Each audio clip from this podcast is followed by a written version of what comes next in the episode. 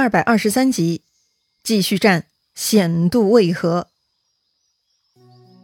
上回咱们说到，马超他们有勇有谋，又从曹洪手下拿下了潼关，总算与曹操是短兵相接了。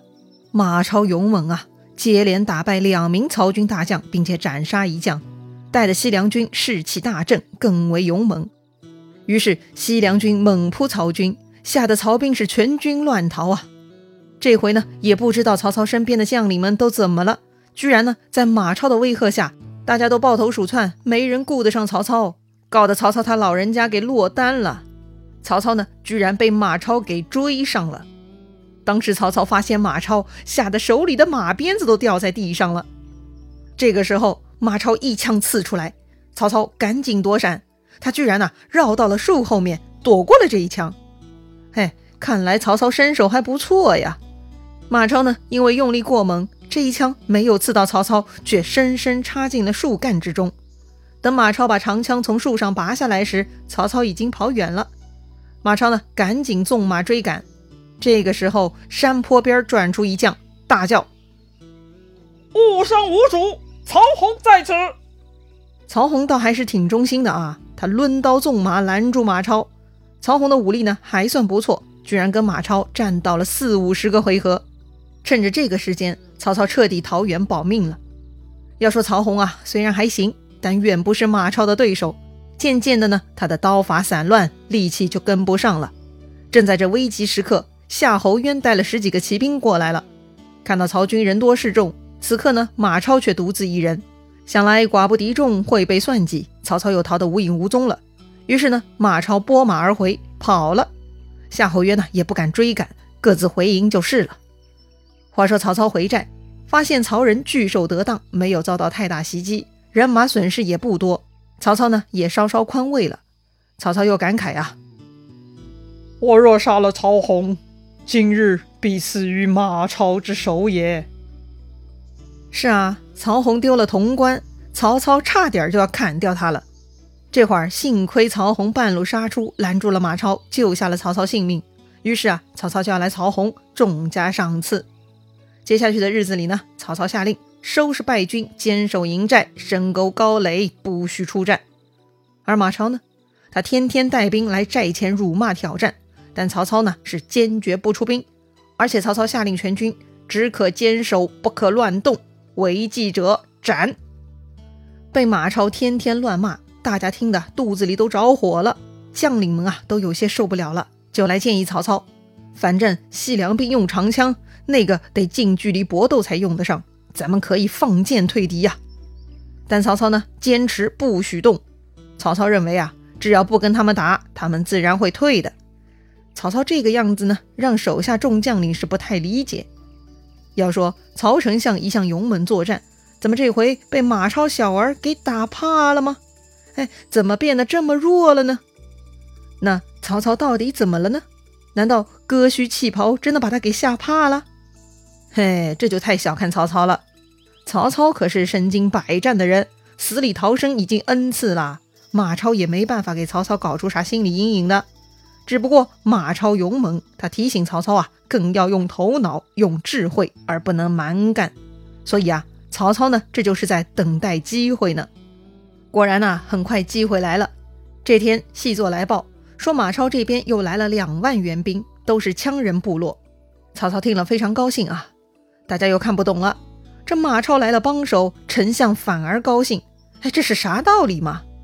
曹操很得意啊，他也不解释，说呀，等他得胜了再告诉大家。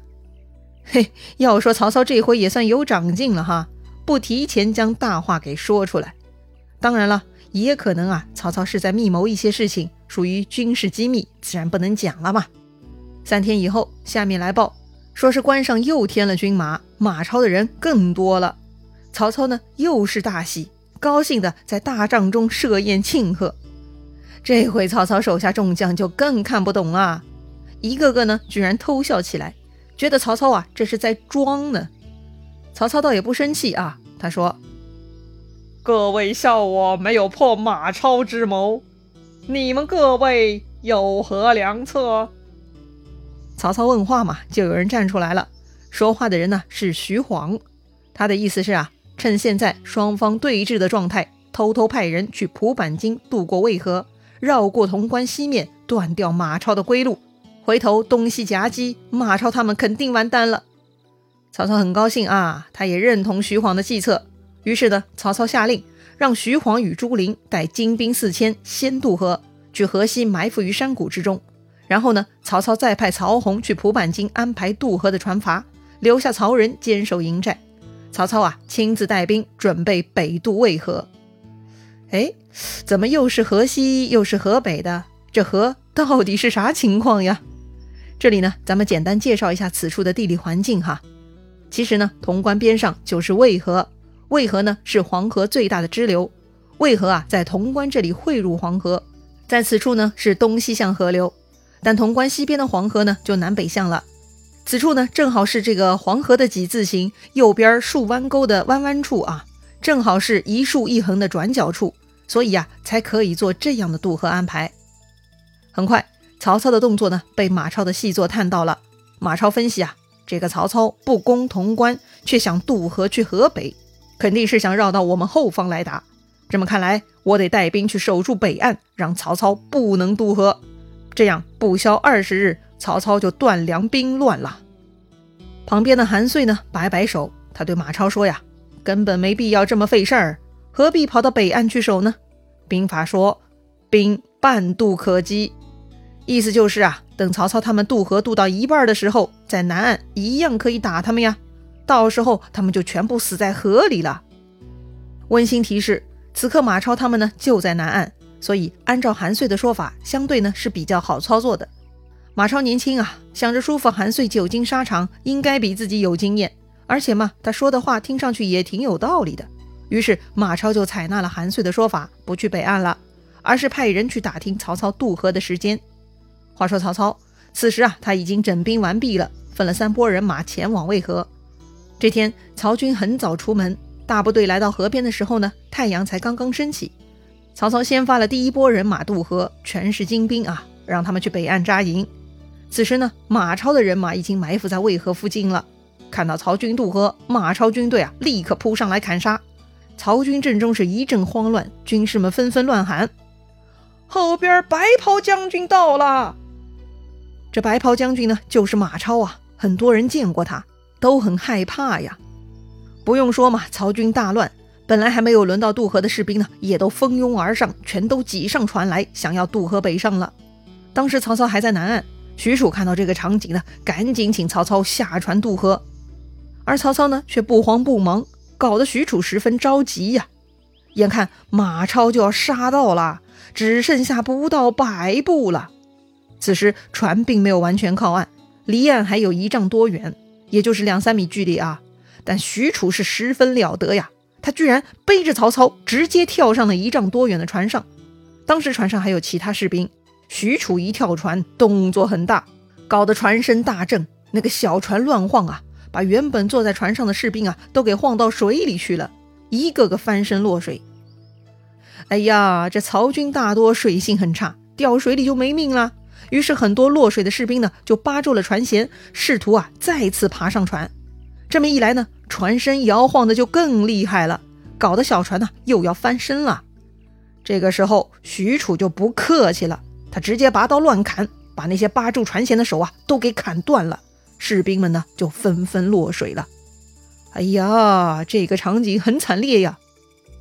大概呢就像那个大游轮泰坦尼克号沉没时，一开始人群着急上救生艇的场景吧。最后呢，维持秩序的就开枪杀人了。这会儿，许褚就是曹操的警卫，他阻止了所有试图爬上曹操小船的人。接着呢，许褚立刻撑镐向北岸划去。此刻，曹操也不淡定了，只能趴在许褚的脚边呢。很快，马超来到了河岸边，看到曹操他们已经到了河中央，赶紧拈弓搭箭，并且喝令手下众人绕河射箭。一时间，箭如雨发呀，射向河中。要说马超的箭术真的是很了得啊！他是箭无虚发，百发百中，很多人呢都被马超射中落水了。当时许褚啊捡到了一个马鞍，于是他就拿着马鞍做盾牌护住了曹操。由于许褚一只手握着马鞍，只能用另一只手撑镐，又要躲避马超的射箭，所以呢，船就失去了方向，就在湍流中打转，情况很危急。但此时呢，许褚又大发神威，他用自己的两条腿呀夹住了船舵，摇船，哎，真的是手脚并用啊！但就算这样，许褚和曹操呢，还是没有脱离险境。不过曹操啊，是命不该绝呀。这个时候，西凉兵突然开始混乱了，很多人呢纷纷收拢弓弩，开始往后跑了。哎，这又是咋回事啊？原来呀，他们发现自己身后漫山遍野都是牛和马呀。在西凉，牛和马就是财富啊。士兵们看到这些呢，就忍不住想去抢了。于是西凉兵也不打仗了，直接就去抢牛马了。追兵一乱，许褚呢奋力划水，总算帮助曹操逃到了北岸。到了北岸呢，就有了曹军第一波精兵来接应了。这个时候，许褚身上的铠甲已经插满箭枝，都快成刺猬了。幸亏他勇猛啊，否则呢，曹操就完蛋了。到了北岸的临时寨中，曹操啊，居然还能笑出来，哈哈哈！我今天差点被小贼所困呐。哎，要说曹操还真的是心大哈，死里逃生，哎，他都是挺高兴的。怪不得呀，他一直能保持进步啊！旁边许褚就说了：“幸亏有人放出牛马吸引这群西凉贼，否则呀，他们拼命追杀，今儿个就危急了。”对呀，谢天谢地，到底谁这么聪明放出牛马了呢？这个时候有知道的人呢，就告诉曹操了，说呀，这是渭南县令丁斐干的。于是呢，曹操就召见了丁斐，称赞他的计谋啊。确实，丁斐很有脑子啊，他也比较了解西凉兵的习性。当时呢，他在南山上看到马超他们追打曹操，为了帮助曹操呢，丁斐就将寨内的牛马全部赶出来吸引西凉兵了。果然呢，被他做到了。曹操很高兴，任命丁斐为点军校尉。点军校尉，哎，这个工作曾经曹操也干过啊，就是皇帝的禁卫军，保护主上的。丁斐呢，一下子得到重用，也很振奋。他提醒曹操。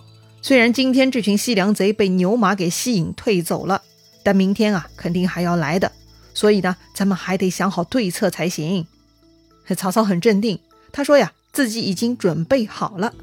曹操呢叫来众将，做了一通吩咐，这就是准备工作了啊。看曹操如此有信心呢，大家也就放心了。那么曹操到底有什么计策呢？他做了什么准备呢？咱们下回再聊。